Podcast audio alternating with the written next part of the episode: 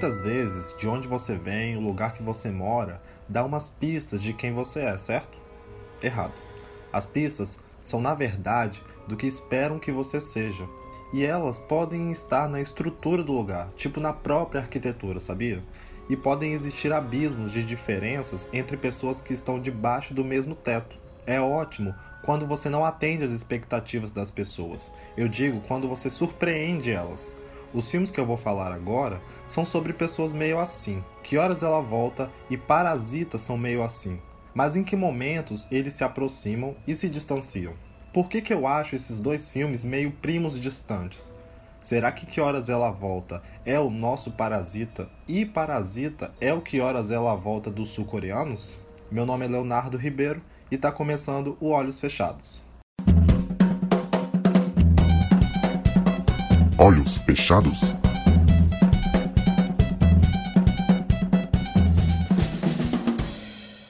A Coreia do Sul é a quarta maior economia da Ásia. Tem um índice chamado World Inequality Database, que diz que 1% dos sul-coreanos que estão no topo, economicamente falando, concentra cerca de 25% da riqueza do país, enquanto a metade inferior todo mundo junto reúne 2%. E de um país que vive essa situação, nasce parasita.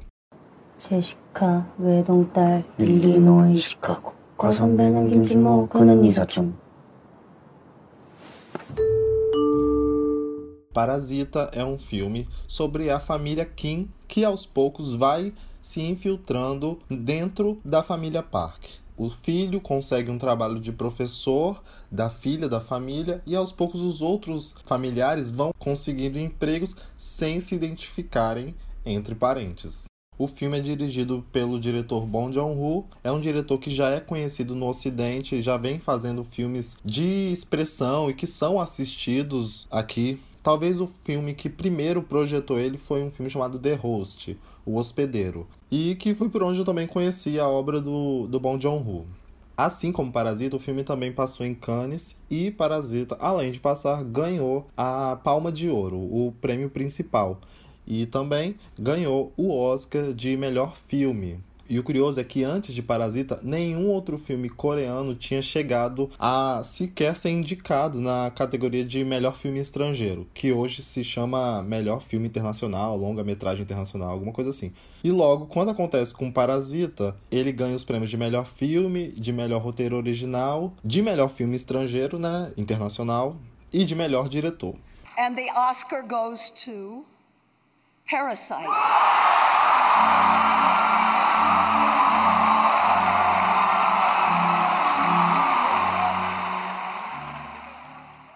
O filme inicia basicamente mostrando as diferenças entre as duas famílias, a Kim e a Park.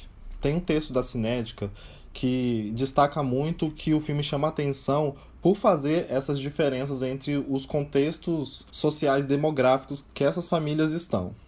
Isso se dá muito pela maneira como o filme apresenta a arquitetura das casas dessas famílias. A primeira cena do filme é a perspectiva da janela da casa da família Kim, que é basicamente uma casa no subsolo de uma rua. A, a visão da janela é como se fosse um bueiro, porque você vê a rua muito de baixo.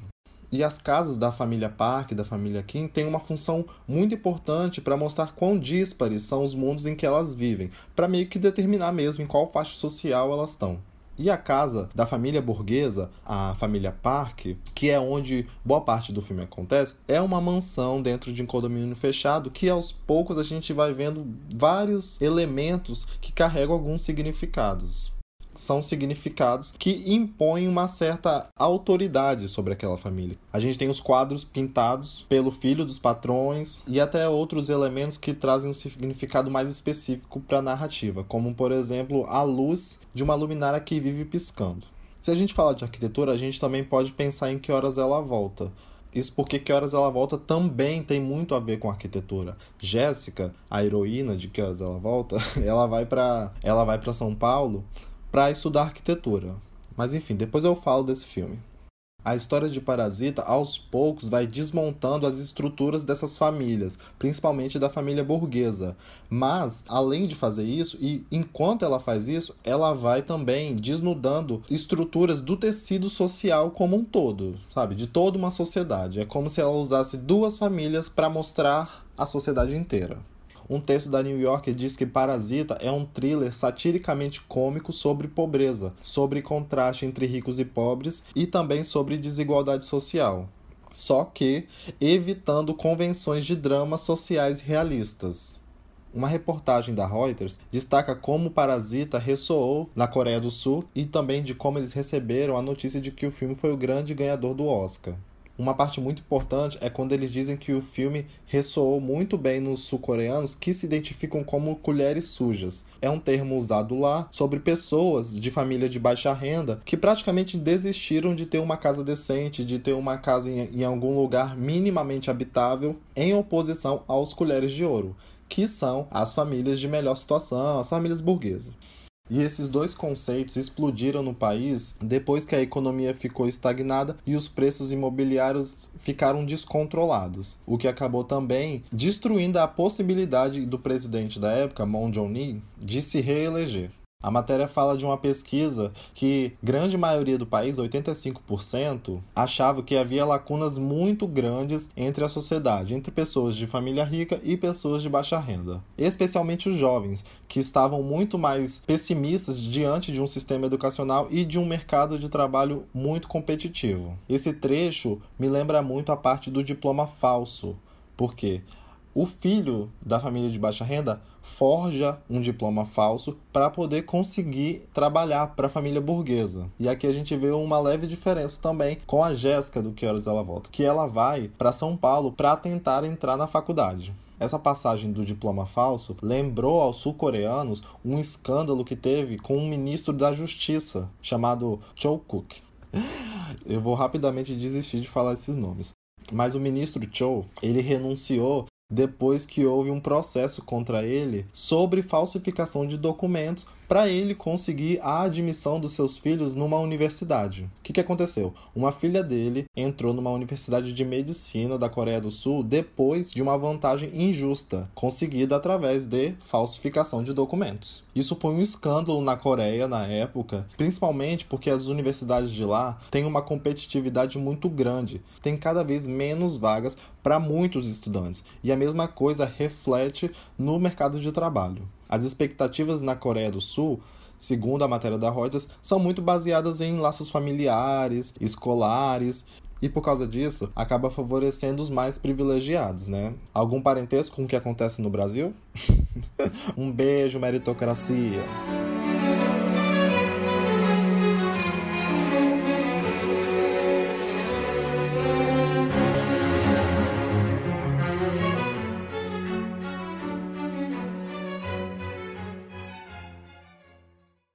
Jornal Washington Post fez uma matéria sobre a Coreia do Sul, dizendo que nos últimos anos existe uma crescente nos preços de habitação, na insegurança do trabalho e nessa disparidade econômica que infere também até na taxa de natalidade do país. Existe uma espécie de ambiente muito estressante para os estudantes para entrar nessas melhores universidades. E talvez isso ajude a explicar que a Coreia do Sul tem a segunda maior taxa de suicídio entre as nações desenvolvidas. O que essa matéria diz é que a recepção do parasita pelos sul-coreanos é um sinal até positivo de que essa sociedade está tendo algum esforço de parar de fingir que não existe alguns problemas, sabe? Conseguir se enxergar nesse cinema. Daí vem a felicidade com a indicação ao Oscar e principalmente com o triunfo do filme na premiação.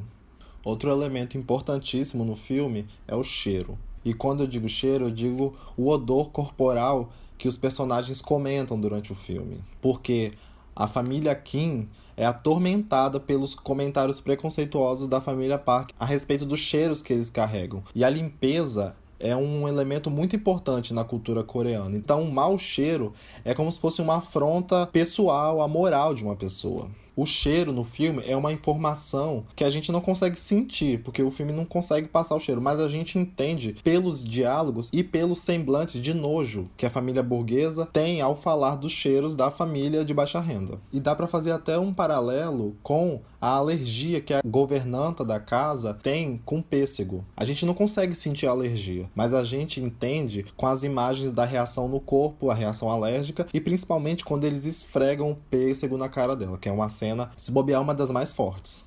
No artigo Analysis of Social Class Inequality Based on the Movie Parasite, o cheiro é tido como um elemento que expressa essa divisão entre ricos e pobres. E o cheiro passa meio que pela história toda. A última vez é quando o pai da família burguesa faz novamente um semblante de nojo, passa o dedo no nariz, depois de conversar com o pai da família de baixa renda. E o cheiro para a família Kim não é apenas o cheiro úmido e mofado do porão. Na verdade, quando eles falam do cheiro, eles não falam de cheiro como uma característica inata ao cheiro, como, como se o cheiro viesse antes das pessoas. Não, as pessoas são donas daquele cheiro. Então aquilo para eles é o que é cheiro de pobre. O cheiro se torna um abismo intransponível entre classe pobre e rica, sempre usando isso para separar as suas identidades. A gente começou falando de arquitetura, que é um traço cultural, social, geral de uma sociedade, e depois a gente aqui acabou falando de cheiro, que eles usam para atacar a pessoa, o corpo da pessoa, numa esfera mais pessoal de agressão, sabe? É tipo uma espécie de fundamentação do seu preconceito. Ah, mas Parasita só fez as pessoas ficarem mais felizes, só fez as pessoas começarem a se enxergar lá na Coreia do Sul. Não, não tem uma matéria da Korea Herald que fala que o governo de Seul, a capital né, da Coreia do Sul, criou uma lei para melhorar as condições de vida em apartamentos subterrâneos, que é o apartamento da família de baixa renda em Parasita. O que, que esse projeto quer? Ele vai apoiar financeiramente mais ou menos 1.500 famílias que vivem nesses tipos de apartamento. O projeto estima oferecer 3,2 milhões de won, a moeda de lá, para melhorar os sistemas de aquecimento, substituir pisos e instalar aparelhos de ar-condicionado, desumidificadores, ventiladores, janelas, alarme de incêndio, enfim, melhorar as condições que essas pessoas vivem. A matéria diz que esses apartamentos, na realidade, assim como o filme também, costumam ser apertados, úmidos, sofrer de falta de luz, falta de ventilação, especialmente quando a casa fica inundada no verão. E a casa de Parasita fica inundada depois daquela tempestade. Vocês lembram dessa parte?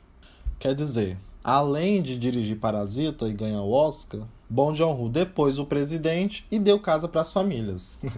Ou seja, Parasita não é só cinema, é notícia também.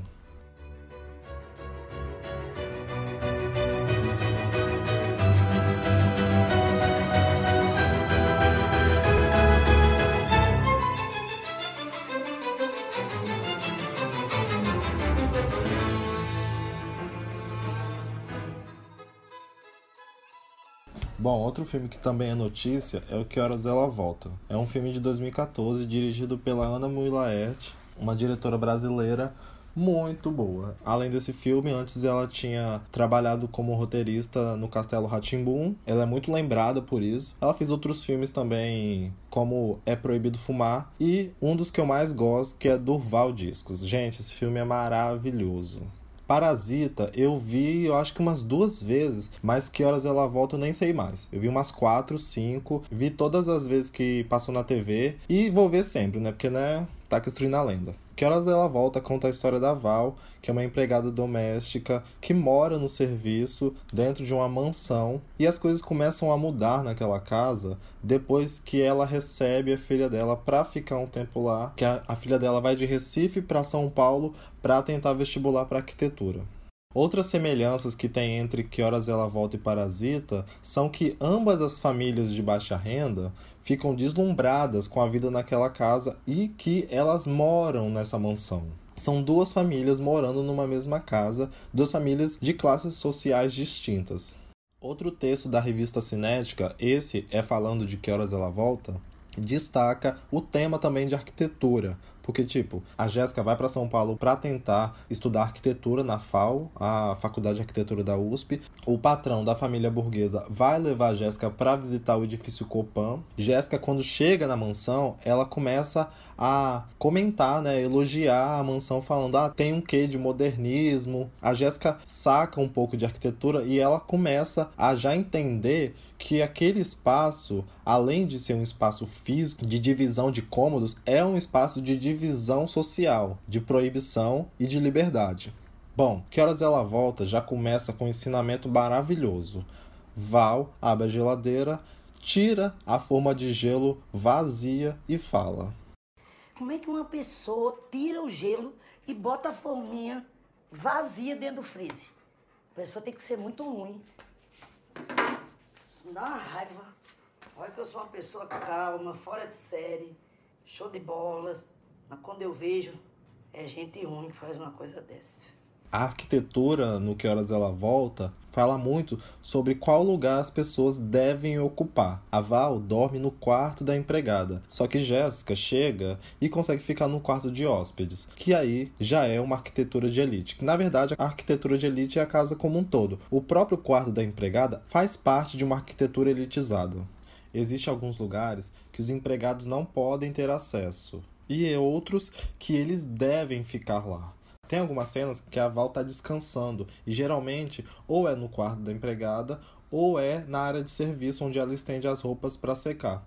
E são cenas lindas, assim, a Val encostada na parede, olhando para o céu, com um varal, com umas roupas secando, tem uma camisa dos Ramones. Eu acho essas cenas lindas. A Val simplesmente não tá dizendo nada, só tá, tipo, descansando. E quando eu fiquei pensando sobre arquitetura, sobre os cômodos da casa, onde os personagens devem ficar ou não, eu fiquei me perguntando: será que a Dona Bárbara já entrou naquela área de serviço? Porque na mesa da cozinha ela nunca sentou.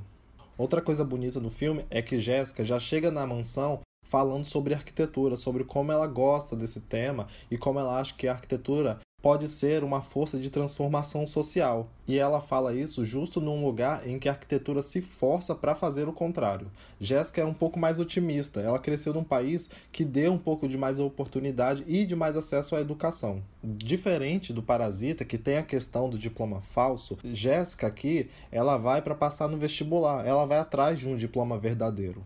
E a arquitetura nesse filme tenta naturalizar alguns preconceitos, algumas divisões de classe, as distâncias entre a sala e a cozinha estabelecidas né, pela patroa, pela dona Bárbara, é como se fosse um neo-apartheid. É como se a divisão de classe fosse criada não pela dona Bárbara, não pela família rica, mas pelas paredes daquela casa. Tudo isso de uma maneira velada, né? Numa família que se finge democrata, que aceita a filha da empregada para ficar lá, porque a Val é quase da família.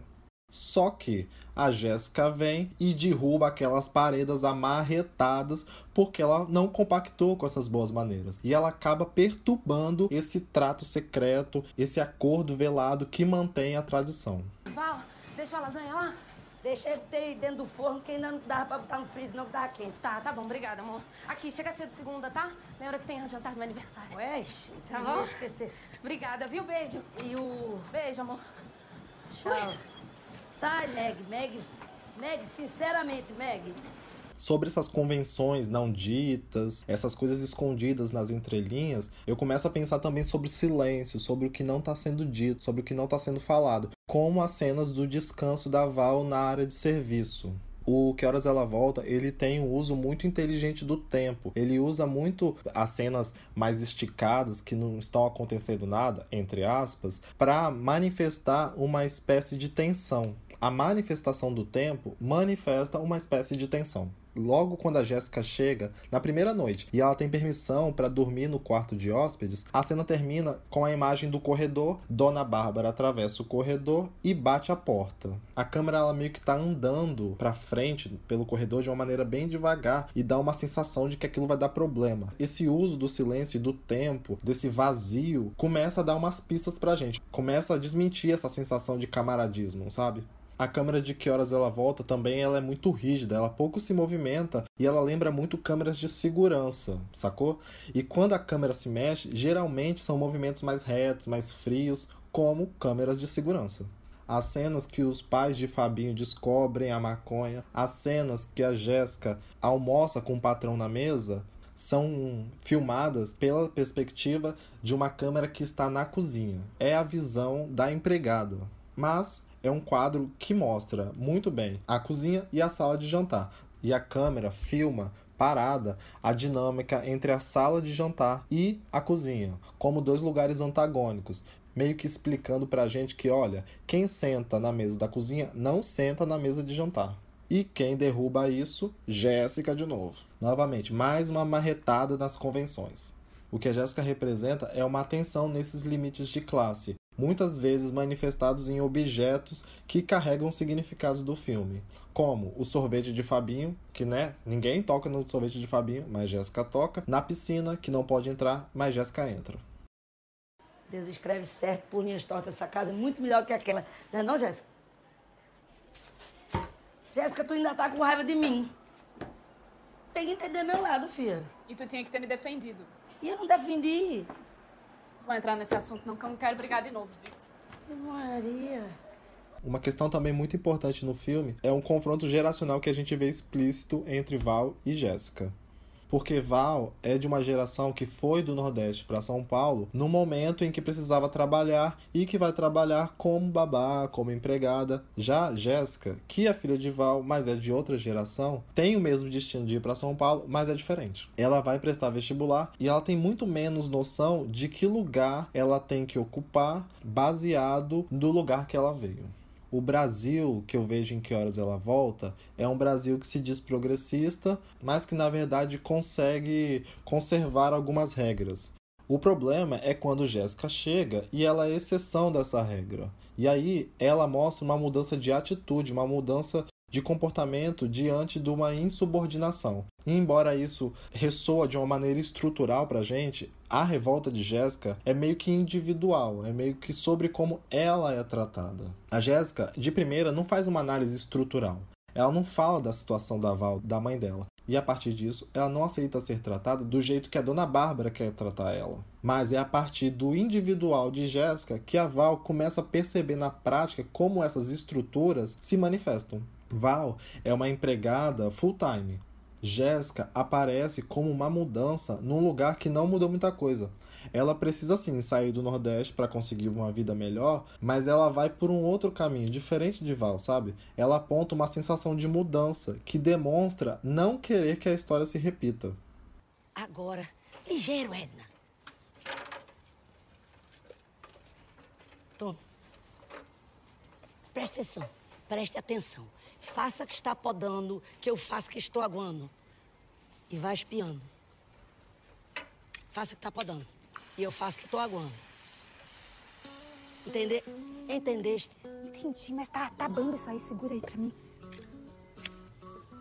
Mas que tipo de história a Jéssica não quer repetir? Por exemplo, quando o Carlos vai na cozinha e abre a geladeira pegar um Guaraná, a Val repreende ele falando: O que, que o senhor está procurando na minha geladeira? Mas na verdade ela não está dizendo isso. O que ela está dizendo é: Por que o senhor não me diz o que quer que eu te sirvo? Como se a geladeira fosse posse dela. Mas na verdade ela sabe que não é, sabe? É tipo quando um cara fala, ai, a minha patroa, que não sei o que, minha patroa tá em casa. Quando na verdade a gente sabe que na real não é assim que acontece. Outra história que não precisa repetir é o sorvete de Fabinho, porque a Val, como ela manda na geladeira, ela protege o sorvete de Fabinho e a maconha também. Ou seja, ela tá presa nessas regras que definem esse mundo. Eu acho muito legal que as personagens desse filme, Jéssica, Val, elas não são nem as heroínas dotadas de muita bondade e nem as vilãs megeras. É a dona Bárbara que é, né? Porque a Val vigia a Jéssica enquanto ela estuda, achando que ela pode fazer alguma coisa errada. A Val tenta colocar a Jéssica no lugar dela, sabe? A Jéssica no lugar da Val ela faz essas pequenas vilanias sobre a Jéssica no início, porque foi o jeito como ela aprendeu que ela deve ser tratada, sabe? E porque como Jéssica já chega quebrando algumas regras, ela começa a ficar esperta. E uma coisa que a Jéssica faz, que também não é das melhores coisas, é quando numa cena a Jéssica vai numa espécie de ateliê abandonado na mansão, ela entra lá com o patrão e eles ficam vendo fotos antigas da família. O patrão fica apresentando, mostrando algumas coisas e no fundo de uma foto tem a Val. A Val acaba aparecendo numa foto quase que acidentalmente vestida de babá, de empregada, assim, uniforme branco e tal. E a Jéssica, quando vê, ela começa a rir. E ela fala, ah, igual as babá de filme. Só que, tipo, ela não se toca que ela tá rindo da mãe dela, sabe? A Val tenta manter as regras desse mundo, fazendo algumas coisas contra a filha dela. E a Jéssica também, como ela não entende essas regras e acaba desrespeitando elas, ela acaba também fazendo algumas coisas com a mãe dela. Mas o filme eu vejo ele muito como muito as forças dessas personagens, como os papéis das mulheres nessas famílias, tanto a Val e até a Dona Bárbara.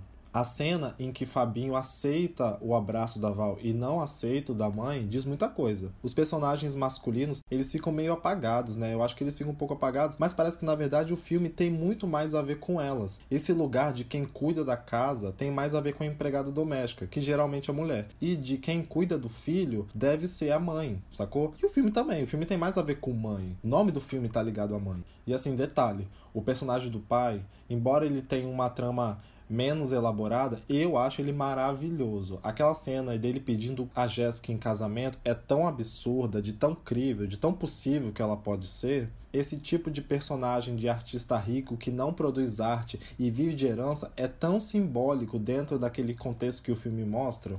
Durante umas entrevistas no lançamento do filme, a Ana Mui Laerte, a diretora, declarou que Jéssica foi vista por alguns espectadores como uma pessoa arrogante ela queria ser tratada como hóspede na casa onde a mãe dela trabalha. Só que a Ana disse que Jéssica, ela, diferente da Val, não teve acesso a esse tipo de educação, esses tipos de regras. Então ela não conhecia. E a Ana disse também que não pensava durante a, a construção do roteiro, o roteiro foi feito durante muitos anos, tipo 20 anos. Ela não pensava em analogias políticas, mas elas existem. O que o filme queria, segundo ela, era dar um destino diferente da reprodução da herança de classe de Jéssica. Ou seja, um futuro diferente do esperado para a filha da empregada. Uma coisa que eu sempre lembro é que um dos primeiros casos de morte por Covid foi de uma empregada doméstica. Foi no Rio de Janeiro. A mulher tinha 63 anos e ia de casa por 120 quilômetros até o Alto Leblon, onde era a casa que ela trabalhava. Ali, ela trabalhou de doméstica por mais de 10 anos até pegar coronavírus. O que aconteceu é que a patroa tinha acabado de voltar de uma viagem da Itália, que na época era o país que mais registrava números de morte pela doença. Inclusive, ela tinha acabado de fazer o resultado. Enquanto ela aguardava o resultado, quem chegou para trabalhar? A empregada dela. No domingo ela chegou para trabalhar, na segunda ela começou a ter os sintomas e na terça-feira, dia 17 de março de 2020, ela morreu. Na época que o filme estava lançando, a Ana Mulaert deu uma entrevista para a TV Folha e comentou um pouco sobre a recepção do público, assim, algumas mensagens que ela recebia. Agora, eu recebo muita, é, muita mensagem emocionada, agora menos, até nas primeiras semanas eu nem dormia, assim. É, é muito de Jéssica, dizendo a minha mãe foi empregada e eu, eu, eu, recebi uma que dizia no escuro do cinema você me viu. E muitas pessoas me escrevendo chorando. E muito Fabinho também dizendo eu tive uma babá tal eu nunca mais vi era uma pessoa. Então essas são as assim as, as identificações maiores. Eu não tenho nenhuma assim teve uma que foi uma das primeiras que era uma um Fabinho mulher tem uma que escreveu, meu nome é Jéssica, mas eu sou o Fabinho. Muito Fabinho constrangido. Essa menina, ela, ela realmente escreveu chorando, tanto é que a gente lia e chorava, porque ela dizia sobre a era Dadá. E ela mandou a foto da empregada, era uma foto preto e branco, dizendo que a Dadá tinha morrido já há 20 anos e que quando ela viu a Dadá no caixão, ela pensou: meu Deus, essa mulher não teve vida, ela nem filho teve, ela viveu integralmente para minha família. E claro que essa relação de afeto é real, então, 20 anos depois, essa menina viu o filme e não conseguia parar de chorar. Diz que ela estava dois dias chorando. Que Horas Ela Volta é como se fosse encontros de duas histórias. Uma história velha, que é a imigrante que vai para São Paulo para trabalhar como babá, com a história nova, que é a imigrante que vai para São Paulo para estudar. É tipo a história velha dos patrões de Parasita encontrando a história nova da família de baixa renda que se infiltra na casa deles. Em Parasita, a gente também vê uma espécie de geração que não aceita o lugar de baixo. A gente vê pessoas fazendo o que podem para ascender socialmente quando as forças ao redor impõem uma força contrária, sabe? Assim como Parasita também diz muito sobre a Coreia do Sul, Que Horas Ela Volta diz muito sobre o nosso país. E é muito importante pensar que os dois filmes fizeram um eco de muito sentido para o mundo inteiro. Que Horas Ela Volta andou para Parasita correr. A Ana Mulaert também repetiu em algumas entrevistas uma semelhança entre Jéssica e uma geração que surgiu depois de um governo que expandiu direitos e proteção social, sabe? Uma geração que teve uma realidade alterada por programas sociais, por uma melhor distribuição de renda, pelas cotas raciais das universidades, sabe? E isso teve um impacto também na autoestima dessa geração. A diretora em 2016 ganhou o prêmio Faz Diferença, que é promovido pelo jornal o Globo, reconhecendo os brasileiros que serviram de inspiração em 2015, sabe? E ela fez um discurso ótimo, tendo a ver muito com o que eu acabei de dizer. Quer ver? Roda VT. eu queria falar, esse filme, ele é um filme de amor e de política, né? E ele é um filme de política não partidária. A gente sabe, a gente fez esse filme a gente estava querendo falar de um Brasil possível. E quando eu fui para a Europa, que eu esse filme primeiro lá, do que aqui no Brasil, os jornalistas se perguntavam, mas a Jéssica existe ou a Jéssica é uma utopia? E eu, no início, eu dizia, não, a Jéssica é uma utopia. É uma vontade que a gente tem de que haja a educação para todos. Mas quando eu comecei a lançar o filme no Brasil em agosto, eu comecei a fazer uma verdadeira peregrinação por todas as universidades, ou muitas universidades, tanto do estado de São Paulo quanto do Brasil, e eu comecei a conhecer as Jéssicas, de verdade. Elas vinham, e elas não faziam pergunta nos debates, elas diziam, eu sou Jéssica, eu sou a primeira geração da minha família que entrou na universidade. Jéssicas, homens e mulheres, que me emocionaram muito pela garra e pela vontade de honrar aquela cadeira naquela universidade que eles estavam ocupando pela primeira vez na história da família. E isso me emocionou muito, me fez muito acreditar no futuro do Brasil. Então eu quero é, dedicar esse prêmio às Jéssicas, que estão hoje na universidade, não a do filme, mas as reais, e também dedicado às pessoas que eu acredito que tenham muito a ver com isso. Eu entendo essas pessoas como o pai e a mãe das Jéssicas, não do filme, mas das reais, que são o ex-presidente Lula e a presidente Dilma.